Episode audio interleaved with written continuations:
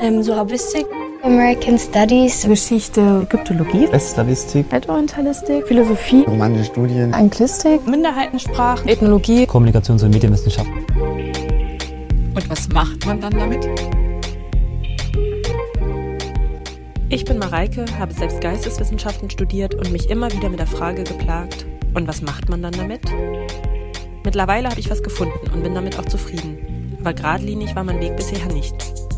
Und ich habe mich gefragt, wie geht es eigentlich all den anderen GeisteswissenschaftlerInnen und was machen die denn jetzt so? Dieser Podcast soll darüber Aufschluss geben. Wie ist das Studium? Was ist gut? Was ist schlecht daran? Wie findet man einen Job? Und welche Jobmöglichkeiten gibt es eigentlich überhaupt? Weil Geisteswissenschaften prädestiniert für weirde Inhalte sind, frage ich all meine GesprächspartnerInnen, was das absurdeste Seminar oder die absurdeste Vorlesung war, die sie besucht haben. Und um endlich mal Transparenz bezüglich Gehältern zu schaffen, erzählen alle meine GesprächspartnerInnen, wie viel sie mit ihren Jobs verdienen. Viel Spaß!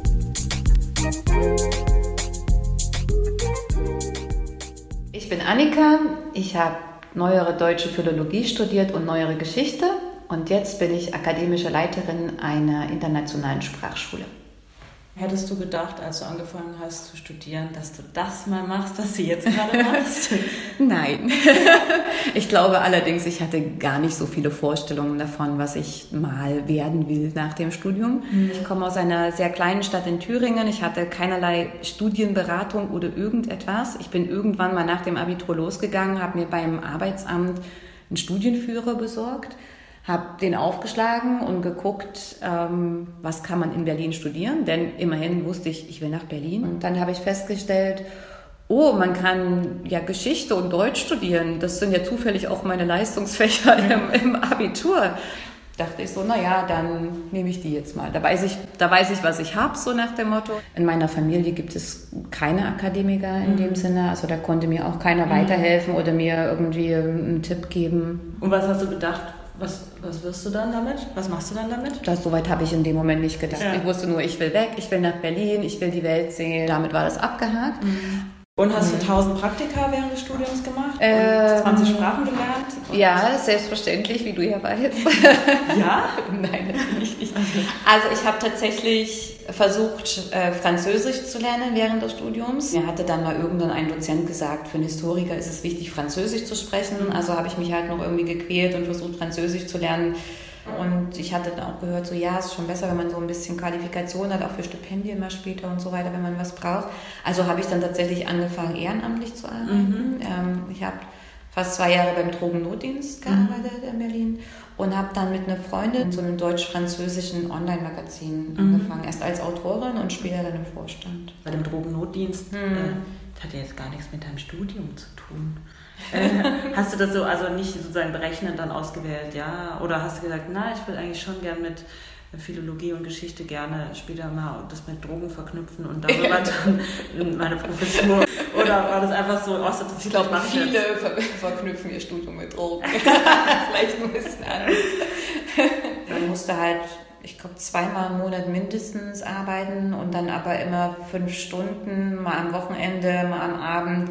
Das hielt sich also in Grenzen. Das mhm. war jetzt nicht so ein ehrenamtlicher Job, wo man dann so extrem involviert war. Mhm. Und mir hat das tatsächlich auch sehr viel Spaß gemacht. Mhm. Also ich habe gern mit den, äh, mit den Klienten mit, äh, dort gearbeitet, auch mit den Kollegen. War es immer ein sehr guter Austausch. Mhm. Ähm, das war schon eine Arbeit, die mir ja doch, ich weiß nicht, ob Spaß das richtige Wort ist, aber die mich sehr auch inspiriert hat, mhm. würde ich sagen. Hm? Mhm. Zu Drogenerlebnissen. Ich kann dir jetzt sehr viele Sachen über Drogen erzählen. Für Tricks sind darin? Ja. Nee, nee. So, aber es war dann manchmal schon zu der Zeit, wenn man dann mal am Cottbuser Tor unterwegs war und dann wurde man von allen möglichen Leuten dort gegrüßt. Ah, nein, so ein bisschen äh, schwierig. so kam man drauf an, mit dem man unterwegs war. okay, was war gut, was war schlecht an deinem Geschichts-Germanistikstudium? Was war gut? Gut war. Moment. Was war gut? gut. Ähm, gut war, dass ich sehr, sehr frei und selbstständig in meinem Studium entscheiden konnte, das auch gelernt habe, auch letztendlich gelernt habe, mir selber zu vertrauen, selber Prioritäten zu setzen, Wichtiges von Unwichtigen zu unterscheiden. Äh, das war, das war ein Aspekt, der sehr gut war. Ich fand gut war zu meiner Zeit, gibt es heute leider nicht mehr so viel, das Studium Generale, weil ich dann die Möglichkeit hatte, wirklich noch viele andere Seminare und äh, Vorlesungen zu besuchen, die außerhalb meiner eigenen Fächer lagen. Ähm, das habe ich dann meistens im Hauptstudium gemacht, weil man dann einfach auch ein bisschen mehr Zeit hat. Grundstudium geht ja irgendwie sehr schnell, oder jetzt Bachelor geht halt sehr schnell rum. Schwierig. Was war denn an schlecht?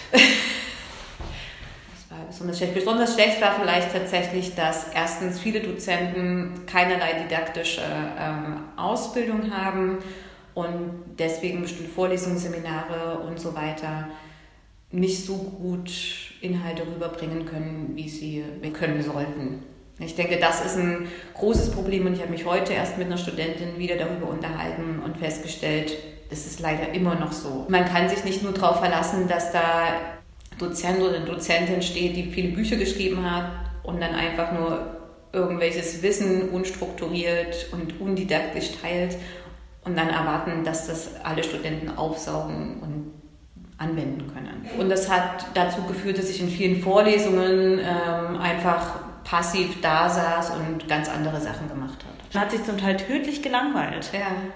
Oder man ist wirklich in so Teenager-Verhaltensmuster zurückgefallen und hat mit irgendwelchen anderen Kommilitonen auf der letzten Bank rumgealbert. Ja, also Rumgemacht.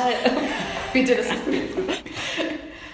Was waren die absurdesten Seminare oder Vorlesungen, die du besucht hast?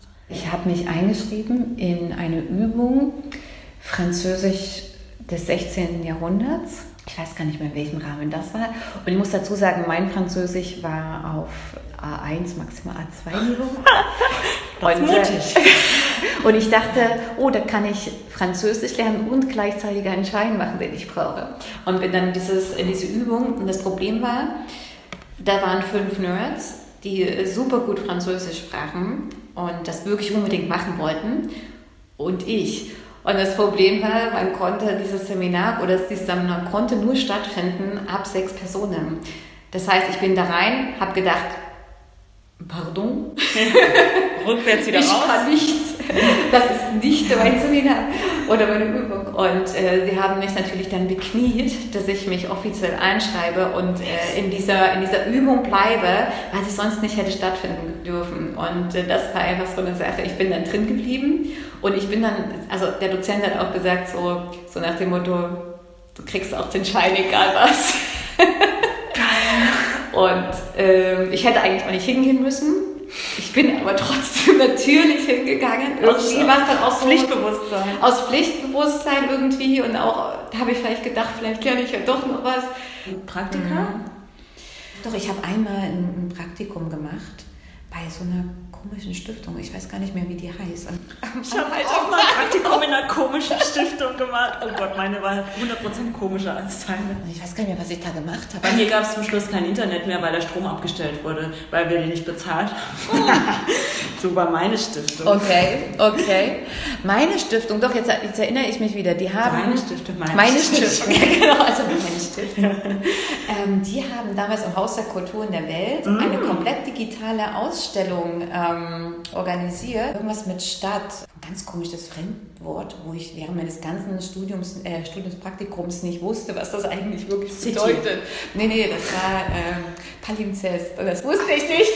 Zu dem Zeitpunkt dachte ich immer so, mm, oh, ah, ach so. Ja. so wie man halt das ganze Studium macht. Ach so, genau. mm, oh, genau. ich verstehe nicht. Und wie äh, wurdest du sozusagen begleitet in den arbeitslosen Poststudiumsalltag? Also haben die, hat, das, hat die TU sich dann Mühe gegeben, euch schon mal so zu pampern, zu sagen, es wird schrecklich werden. Äh, aber ihr findet hier die Notfallnummern unseres psychiatrischen äh, Dienstes, wenn ihr völlig verzweifelt seid auf dem Jobmarkt. Also ich glaube, das sollten sie tun, aber die TU hat äh, war gar kein Akteur mehr irgendwie im, am Ende, eigentlich fast nie im Studium und am Ende schon gar nicht. Ich weiß, dass ich fast ein Jahr nach meinem Abschluss gab es so eine Art Abschlussveranstaltung für die, die äh, für die Absolventen mhm. und das war wirklich seelenlos, unpersönlich ich weiß es sehr zu schätzen, weil es durch die, durch die Dozenten selbst organisiert Mhm. wurde und nicht mal von der Uni, ja, immerhin. Aber es war halt auch irgendwie so überhaupt nichtssagend. Und ich glaube, das wird einem dann schon ziemlich schnell klar in so einer großen Uni auch einfach, das interessiert keinen. Ja, also wenn du dich nicht selber drum kümmerst, dann Mhm. Ja. interessiert das keinen. Und dann hast du ein Masterarbeitszeugnis gehabt und warst, warst so, hier bin ich, Arbeitsmarkt, wer will mich? Oder, oder wie war es gewesen? Also ich glaube, es gibt so ein bisschen zwei Ebenen bei der Sache. Also die erste Ebene war, dass ich mich natürlich schon während der Masterarbeit auch irgendwie beworben habe. Und so typisch quergeht. Ich glaube, was die meisten machen. Also vom Volontariat im Museum über irgendwelche journalistischen Sachen, wissenschaftliche Stellen, alles Mögliche. Ja. Und natürlich bekommt man Absagen, sogar bei Kunstprojekten habe ich mich beworben, wo mir dann gesagt wurde, naja, wir finden sie ja schon ganz gut, aber bei uns arbeitet ja schon eine Frau. Und, und, sie, wissen, und sie wissen ja, dass ähm, Die die, ist eh auch nicht so einfach und sie wissen ja auch, äh, wenn zwei Frauen zusammenarbeiten, das funktioniert ja nicht. Also solch, ich habe wirklich solche Standardsachen gehabt. Äh, zu dem Zeitpunkt war mir das noch nicht klar, dass das alles so strukturell auch so ein bisschen ist, ne? Aber das Bisschen. äh, ein bisschen strukturell. Ähm, da dachte ich immer noch so, oh, wie krass, was gibt's? Der hat das jetzt wirklich gesagt. Eine negative Ausnahme. Ja, Aber- genau. Das hat mir doch von der. Freundin empfohlen. Das kann ich mir gar nicht vorstellen, dass mit so jemandem verkehrt. Genau. Also das war so die eine Ebene. Dann äh, war ja immer, dass ich auch am Ende meines Studiums gejobbt habe. Ich habe auch schon gejobbt, seit ich, weiß nicht, 14, 15 bin. Also für mich war das auch immer irgendwie klar, dass man einen Job hat. Also dass man irgendwie Geld verdient. Und mir war das, glaube ich, in dem Moment noch gar nicht so bewusst, dass man quasi die Ausbildung tatsächlich Macht benutzt, um damit Geld zu verdienen. Ja. Also es war für mich wirklich, das, das hat ein Stück gedauert, dieser Aha-Moment, dass ich gedacht habe, oh, ich habe eine Qualifikation, mit der ich Geld verdienen kann. Mhm. Also das war zu dem Zeitpunkt noch gar nicht so bewusst, würde ich sagen. Mhm. Genau. Und das war so, also das, das heißt, ich habe gejobbt, ich habe mich bisschen beworben, habe halt meine Magisterarbeit geschrieben und ähm, ja. kommt, kommt jetzt nicht mein Lieblingsthema. Und Ja, zwar jetzt die, kommt dein die, die Lieblingsthema. Promotion, die Genau. ums Eck kam. Also ich habe natürlich nicht vorher gedacht, oh, ich könnte promovieren. Das war, also wie gesagt, ich war mit ganz anderen Sachen beschäftigt, ähm, aber ich habe so gedacht, ich war einmal in der ja, Abteilung für Geschichte und hatte einen Aushang gesehen, irgendwie so ein Projekt über Napoleon, so ein, so ein, nicht, Kolloquium oder so. Und dann dachte ich so, naja, ich habe ja nie so zusätzliche Sachen gemacht. 19. Jahrhundert wäre auch so eine Sache, wo ich mich mal ein bisschen mehr mit beschäftigen möchte. Ich gehe da einfach mal hin und höre mir das mal an. Ich bin da halt so hingefahren und gehe so in diesen Raum rein und stelle fest, das ist keine, keine wirkliche Veranstaltung in dem Sinne, wo es, um, wo es jetzt darum geht, dass wissenschaftliche Themen präsentiert werden, sondern es war einfach, es war ein Projekt von verschiedenen Doktoranden und Postdocs, die hatten halt äh, Mittel bekommen für ihr Projekt und das haben die da einfach gefeiert Für Alkohol haben sie. mit sehr viel Alkohol auch gefeiert. Und ich bin dann halt so als Absolventin, also gerade so, weiß nicht, vielleicht noch ganz kurz vor meiner Magisterarbeit, äh, vor, vor, meiner, vor meinem richtigen Abschluss da so reingeraten und wollte, bin so zwei Schritte rein, dachte so, oh mein Gott, was ist das hier? Habe versucht, mich wieder heimlich rauszustehlen aus dem Raum und wurde dann von einem Professor entdeckt. Ähm, oder damals noch nicht Professor, aber der dann später. Der hat dich groß wurde. rausgebracht. Ja, das ist nochmal eine andere Geschichte. Aber der hat mich zumindest erstmal da reingebracht. Ja? Und ähm, meinte dann gleich so, oh, hallo, kommen Sie doch mal her. Ich stelle Ihnen mal gleich die Projektleitung vor. Und dann hat mich die Projektleitung zur Seite genommen und hat gesagt, ah, oh, ah, so, ja, Sie schließen jetzt gerade Ihr Studium ab mit Magister. Hm, das wäre ja gar nicht so schlecht. Also wir haben jetzt keine Mittel mehr übrig, aber wär, es wäre so wichtig, dass dieses eine Thema noch bearbeitet wird. Und haben Sie denn nicht mal überlegt, ob Sie da eine Doktorarbeit drüber schreiben wollen? Und wie gesagt, mir war das vorher, ich habe noch nicht einen Gedanken daran verschwendet. Und ähm, dann, hatte ich, dann hatte sie mich ein bisschen bequatscht. Und mein Professor stand daneben und meinte dann so, ja, dann äh, schreiben Sie doch einfach mal bis, bis nächste Woche Dienstag ein zweiseitiges äh, Exposé dazu. Ein 200-seitiges Exposé und dann Genau. ist die Sache auch schon geritzt. Und so bin ich dann eigentlich ganz unverhofft äh, zu einem Promotionsthema gekommen. Und was ist da passiert? Ähm, ich habe erstmal wieder das gemacht, was ich immer gemacht habe, nämlich gejobbt, ähm, was dann schon langsam ein bisschen absurd wurde, weil dann halt auch die Arbeitgeber, wenn man dann so in Promotion arbeitet, ja, ist dann auch immer schön, ich konnte dann immer sagen, ich, äh, also Promotion und Promotion. ist Promotion und Promotion. ja, genau. Was hast du denn mit deiner Promotion so pro, pro ähm, Elektromobilität, Pro, äh, ja, Elektroroller. Nein, nicht Roller, also bitte. Wir hatten Tesla-Modelle zum Beispiel Mhm. dabei, ja, ne? Aber ich weiß, dass da eben schon auch die, die Arbeitgeber langsam so ein bisschen irritiert waren, weil sie dann auch gar nicht wussten, so mal, wie sie mit mir umgehen sollen. Ja. So, ne? Frau, Frau Doktor. ja, ob sie jetzt Frau Doktor sagen müssen. Frau Doktor, können Sie nochmal den Tesla vorfahren? Ja, aber es war eigentlich, es war auch wirklich eine schöne Zeit, ne? Also ich habe das jetzt nicht irgendwie, also es war, ich würde sagen, es war zum Anfang schon hart, wieder zurückzugehen. Also jetzt nicht bei den Promotion-Jobs, weil das war einfach die Atmosphäre sehr nett und man ist viel gereist. Aber bei den Gastro-Jobs war es schon sehr hart. Also da, hat, da habe ich schon den ersten Monat, die ersten zwei Monate sehr zu knabbern gehabt. Zu sagen, okay, man hat jetzt promoviert und man hat irgendwie so viel gemacht und letztendlich ist man an dem Punkt, an dem man vorher auch schon war. Und ich weiß, dass viele dann einfach auch halt arbeitslos sind oder so.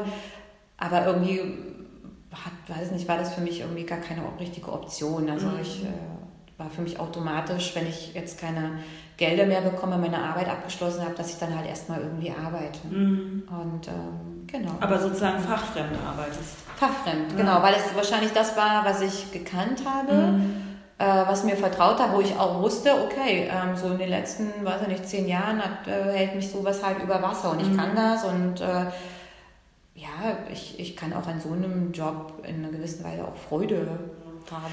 Ja, ja und ja, ich weiß nicht, ich, ich fand halt auch die Kollegen dort, ich habe mich halt auch nicht so verloren gefühlt, weil klar, der Job an sich ist halt nicht anspruchsvoll, aber du hast halt mit Kollegen zusammengearbeitet, die in ähnlichen Situationen waren. Also es waren jetzt nicht so viele promoviert, ja, aber die meisten haben halt ein Studium abgeschlossen gehabt. Also ich kenne äh, einen, mit dem war ich auch länger Zeit befreundet, der war Archäologe. Die meisten ja. waren Geisteswissenschaftlerinnen. Viele waren Geisteswissenschaftler. Ich würde, also nicht alles, waren nicht auch Sozialwissenschaftler, Gott! Sprachwissenschaftler. Nein, also, ähm, oder halt auch wirklich Studenten. Ähm, also das, das heißt, das Kollegium war ja auch wirklich zweier, also man hatte gute Gespräche, sage ich jetzt mal so. Ja, ja. Außerdem die Gastrojobs, die ich gemacht habe, waren dann halt auch, ähm, ja, ich war im Axel Springer Haus. Okay. ähm, und bei äh, diversen Parteitagen. Äh, ich habe Angela Merkel bedient. Ich war beim deutschen, beim deutschen Fernsehpreis dabei. Okay. Das heißt, das macht es einem dann halt auch kleines bisschen leichter zu sagen, okay, zumindest ist es aufregend. Ja, ja, es ist zwar egal, letztendlich, wem du dein Wasser, wem du das Wasser irgendwo hin transportierst, aber es war halt zumindest noch ein bisschen interessant. Ja, ganz witzig. Ah, aber wie gesagt, es hat, es hat für mich, ich habe mich dann natürlich auch wieder beworben und habe dann aber sehr, also viel mehr in wissenschaftliche Stellen natürlich. Und da ist mir dann schon sehr aufgefallen, wie dann der Wissenschaftsbetrieb wirklich funktioniert. Das ist mir, glaube ich, vorher während der Promotion auch gar nicht klar gewesen. Ich war ja auch wirklich nicht jetzt an einer Abteilung irgendwie. Ich war ja kein wissenschaftlicher Mitarbeiter. Ähm, und das ist mir dann erst so richtig bewusst geworden. Wie funktioniert also, der?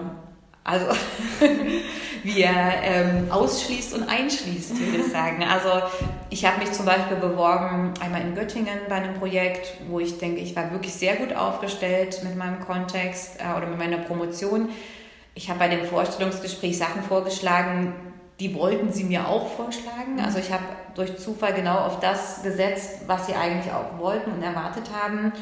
Und dann haben sie mich aber nach dem Gespräch, hat mich dann einer zur Seite genommen und meinte so nach dem Motto, naja, hier ist halt schon, da war dann irgendwie auch so ein wissenschaftlicher Mitarbeiter, der auch so am Ende seiner Promotion war, der da dort promoviert hat.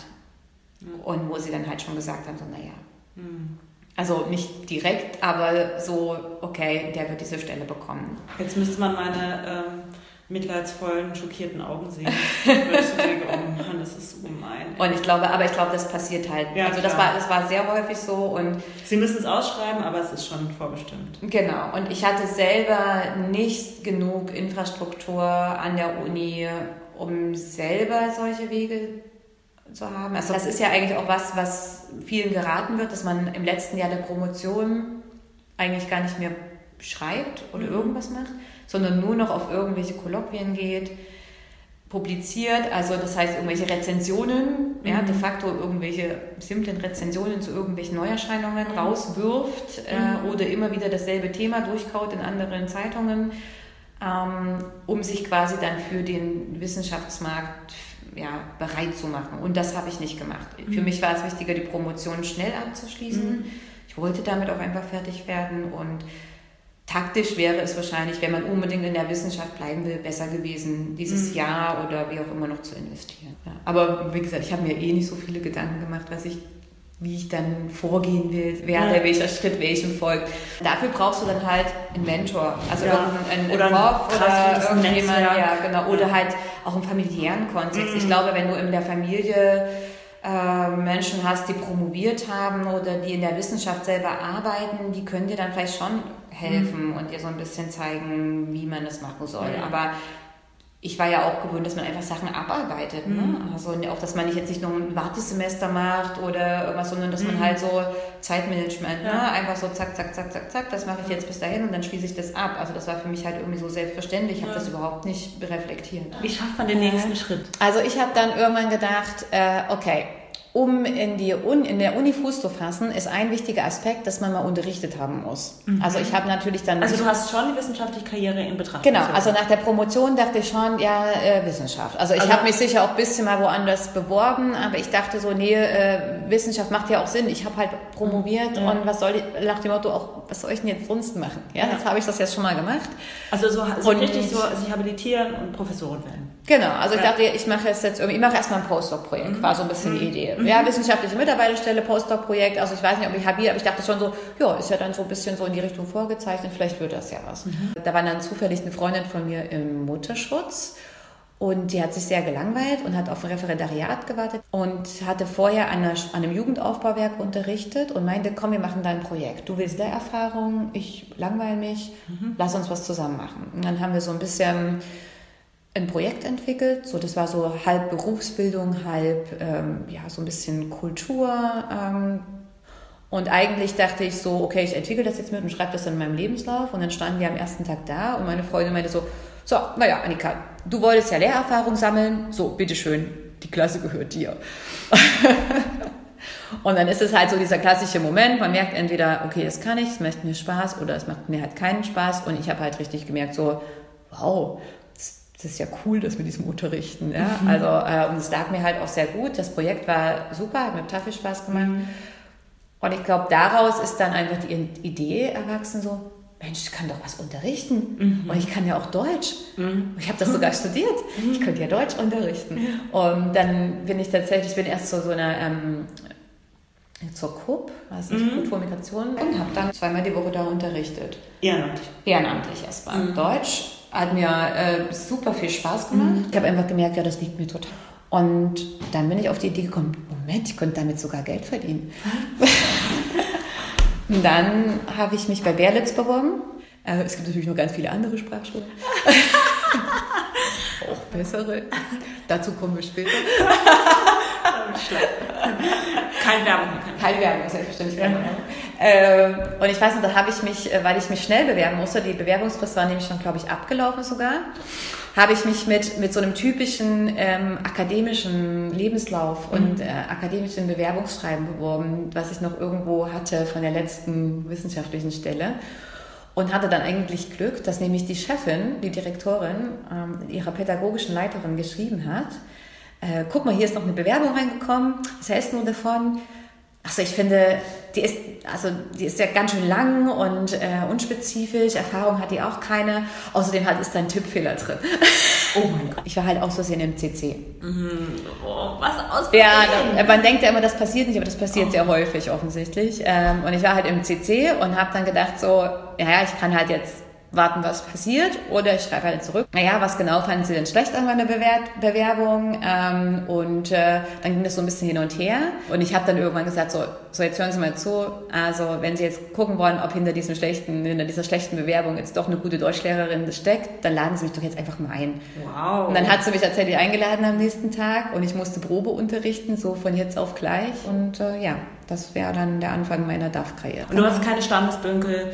Oh, ich habe doch promoviert. Nö, Ich gar nicht. Keine Allüren Ja. oder so. Äh, das hatte mir der Gastrojob schon längst ausge Ja. ausgetrieben. Ich war einfach froh, dass ich einen richtigen Job hatte. Ja. Also einen, für den ich voll. irgendwie in irgendeiner Form, Geld verdienen. wo ich Geld verdient habe, mehr als in der Gastronomie. Und das war so mein erster richtiger normaler Erwachsenenjob. So mhm. jeden Tag, mhm. acht Stunden. Ich habe super Feedback bekommen, ich hatte gute Evaluationen mhm. und habe einfach gemerkt, so ja, das ist, das ist gut, was ich hier mache. Und du bekommst halt auch unmittelbar Feedback. Und bei einer Promotion oder bei einer wissenschaftlichen Arbeit ist das ja überhaupt nicht so. Du, du brütest ja, ja. mit dir selber über irgendwas und präsentierst das mal und hoffst, dass irgendjemand dann nach einem halben Jahr sagt, das, was du da gemacht hast, ist okay. Ja, also ich habe ja. noch nie glückliche Promovierenden mhm. äh, erlebt. Kennst du welche, die währenddessen glücklich waren? Ich war währenddessen glücklich. Ja, ja. Ich wäre während, also aber weil ich mir auch gesagt habe, ich nutze diese Zeit der Promotion, um äh, viel aus viel in Deutschland kennenzulernen. Ich bin überall an möglichen Städte und Archive gefahren, habe da in ganz vielen verschiedenen WGs gelebt, von mhm. einer Studentenverbindung über eine äh, schwarzer Block, mhm. über alles Mögliche. Mhm. Das fand ich total faszinierend. Ich konnte zwei Monate nach London gehen, ich konnte ein Jahr nach Paris gehen, obwohl okay. das inhaltlich nicht mehr notwendig war, mhm. unbedingt für die Promotion, aber für mich selber ja. einfach total viel gebracht hat. Ja. Und ähm, nee, mich hat die Pro also ich war super glücklich in der mhm. Promotion. Also ich mhm. fand, das war eine tolle Zeit und mhm. ich habe das auch genossen. Und dann äh, warst du da bei Berle zu lange? Ein halbes Jahr. Mhm. Und das war, glaube ich, auch eine schwierige Entscheidung. Ich habe mich ja dann auf ein DAD-Lektorat beworben. Und das war schon gar nicht so leicht, die Entscheidung, weil ich mich bei Berlitz und in dem Leben, das ich zu der Zeit hatte, schon wohlgefühlt habe. Aber dann war halt wirklich so eine Entscheidung, will ich jetzt eigentlich noch mehr in meinem Leben oder nicht? Naja, und dann, ähm, wie gesagt, habe ich dann das Lektorat angenommen, weil ich schon dachte, ja, es war immer mein Wunsch, in den Maghreb zu gehen, andere Kulturen kennenzulernen. Ich wollte auch immer gerne Arabisch lernen mhm. und, äh, und ich wusste, ich könnte in Berlin bleiben, aber ich dachte, nee, ich muss das jetzt nochmal machen. Ich bin dann da wieder neu hin mhm. und äh, war da drei Jahre und dann hatte ich die Möglichkeit, ähm, binationalen Master in Kairo zu unterrichten. Und das war dann einfach so auch inhaltlich einfach noch was, was mich gereizt hat. Außerdem wollte ich noch ein anderes arabisches Land kennenlernen. Also habe ich dann Marokko aufgegeben und bin nach Kairo gewechselt für zwei Jahre. Und da Wo wir uns kennengelernt haben. Was für eine tolle Entscheidung. Stimmt. Mich auch.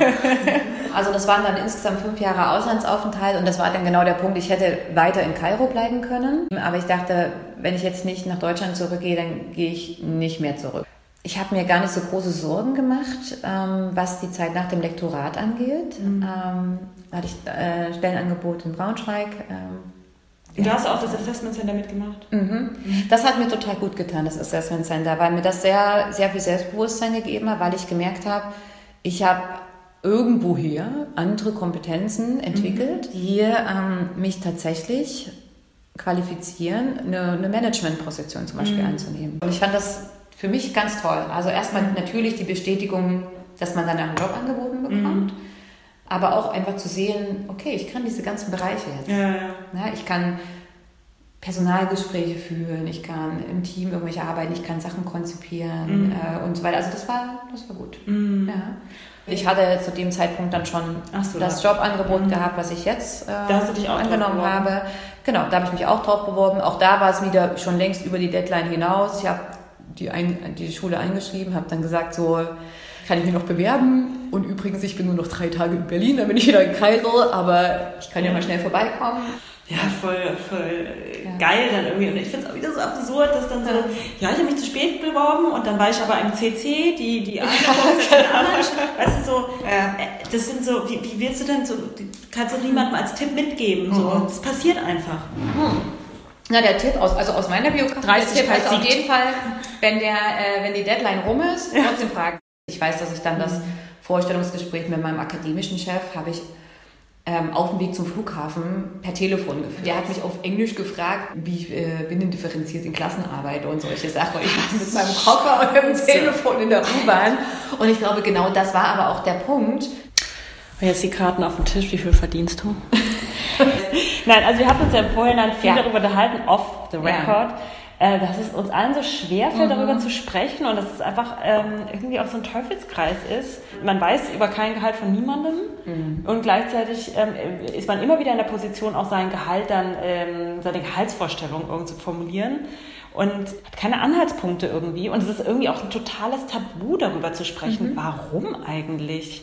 Ja, ich weiß nicht, warum es ein Tabu ist. Ich denke, es ist so ein, so ein Neidfaktor. Vielleicht hat man da irgendwie Angst. Ich weiß wirklich, ich weiß nicht, woran es liegt. Also ich fand auch die Schwierigkeit in meinem Vorstellungsgespräch für meinen jetzigen Job war tatsächlich, dass ich auch eine Gehaltsverhandlung führen musste und das war in dem Sinne meine, meine erste. Und was mir dann geholfen hat, war tatsächlich äh, Tarifvertrag öffentlicher Dienst. Ähm, an dem habe ich mich orientiert. Das habe ich dann auch so formuliert sozusagen. Also ich habe keine Zahl genannt, sondern ich habe gesagt, so naja, also ich möchte schon mindestens TVÖD 13 plus oder eine bestimmte Stufe äh, plus minus. Und ich glaube, das kann gut helfen. Es gibt ja auch Beschreibungen dazu, welche Qualifikationen man für was mitbringen muss, welche Schulabschlüsse, Studienabschlüsse und so weiter. Das kann eine gute Orientierung bieten, denke ich. Und dann kann man vielleicht so für die Privatwirtschaft oder auch für Einzelfälle kann man, glaube ich, auch immer noch mal weiß ich nicht, das ist blöd pauschal zu sagen, aber vielleicht so gut 10 Prozent auf jeden Fall ein bisschen mehr verlangen, vielleicht auch ein bisschen aufrunden. Wie viel ist das? Wie viel ist TVÖD 13? Ich habe auch keine Ahnung. Also 3700, vielleicht 3800 brutto. Also plus minus. Kann auch sein, dass es ein bisschen niedriger anfängt, äh, aber so im, im höheren 3000er Bereich. Mhm. Genau. Fühlst du dich gut bezahlt? Selbstverständlich nicht. Du hast Geschichte studiert, du hast promoviert in Geschichte. Wie kann das jetzt hilfreich sein bei deinem Job als akademische Leitung einer Sprachschule? Natürlich sind es einerseits so Fähigkeiten, die man im Studium erwirbt, solche Sachen wie Zeitmanagement, ein Projekt zu Ende führen, äh, selbstdiszipliniert sein und so weiter.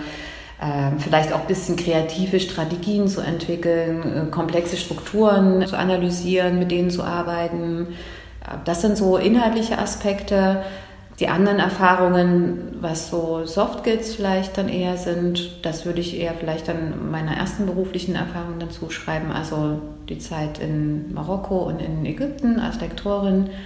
Ich denke, da lernt man viel über sich selbst und viel über andere Menschen. Ich weiß, was du meinst. Also ich mhm. ähm, glaube, ich habe das auch, würde das auch so wahrnehmen aus meinem Studium so, ne, dieses sich selbst organisieren und irgendwie in diesem Meer von Möglichkeiten oder Optionen irgendwie Sachen zu wählen. Aber ich frage mich, das, was du schilderst, ähm, lernst du diese Fähigkeiten nicht auch im Jurastudium oder im, äh, was gibt es für Studien? äh, bei Medizin, weißt du auch, äh, also man sagt es immer über geisteswissenschaftliche ja. Studiengänge. Ähm, um es schön zu reden.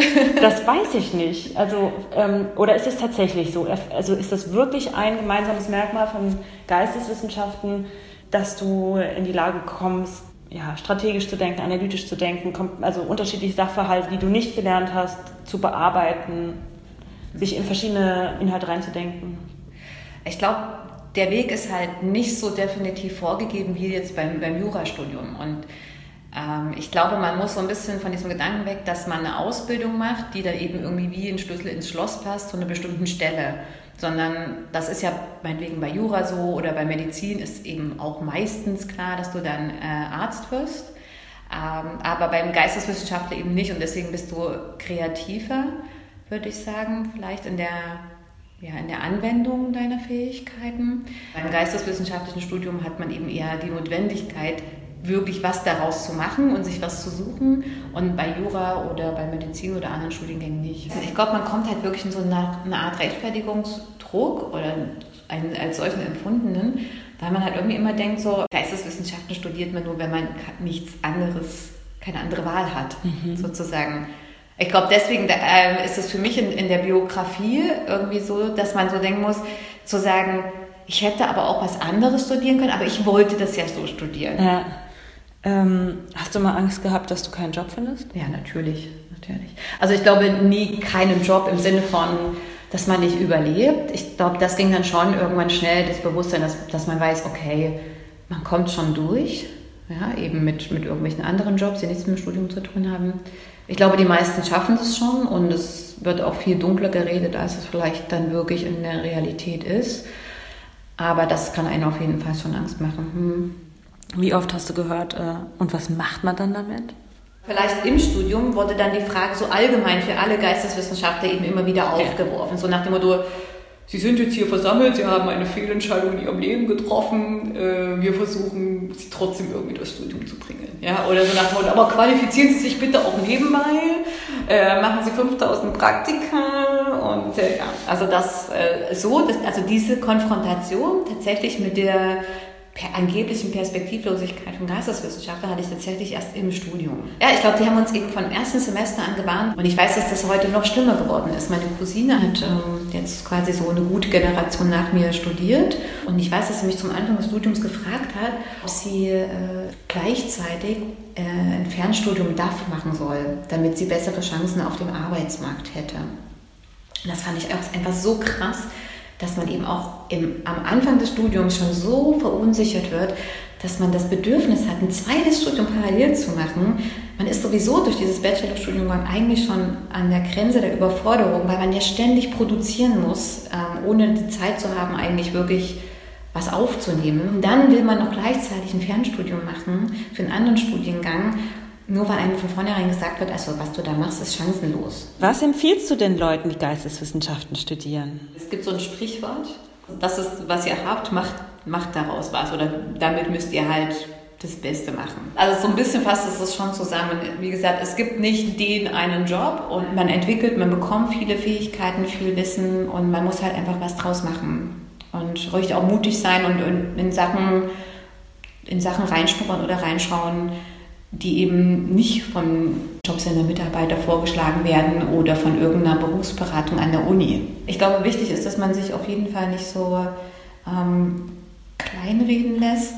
Das ist ein, ein, gutes Studium oder viele der Studien sind, sind gut. Es geht wirklich nicht nur um das Studium an sich, sondern um die Zeit, die man in seinem Leben für, für das Studium investiert und was man daraus macht. Das habe ich für mich gemacht.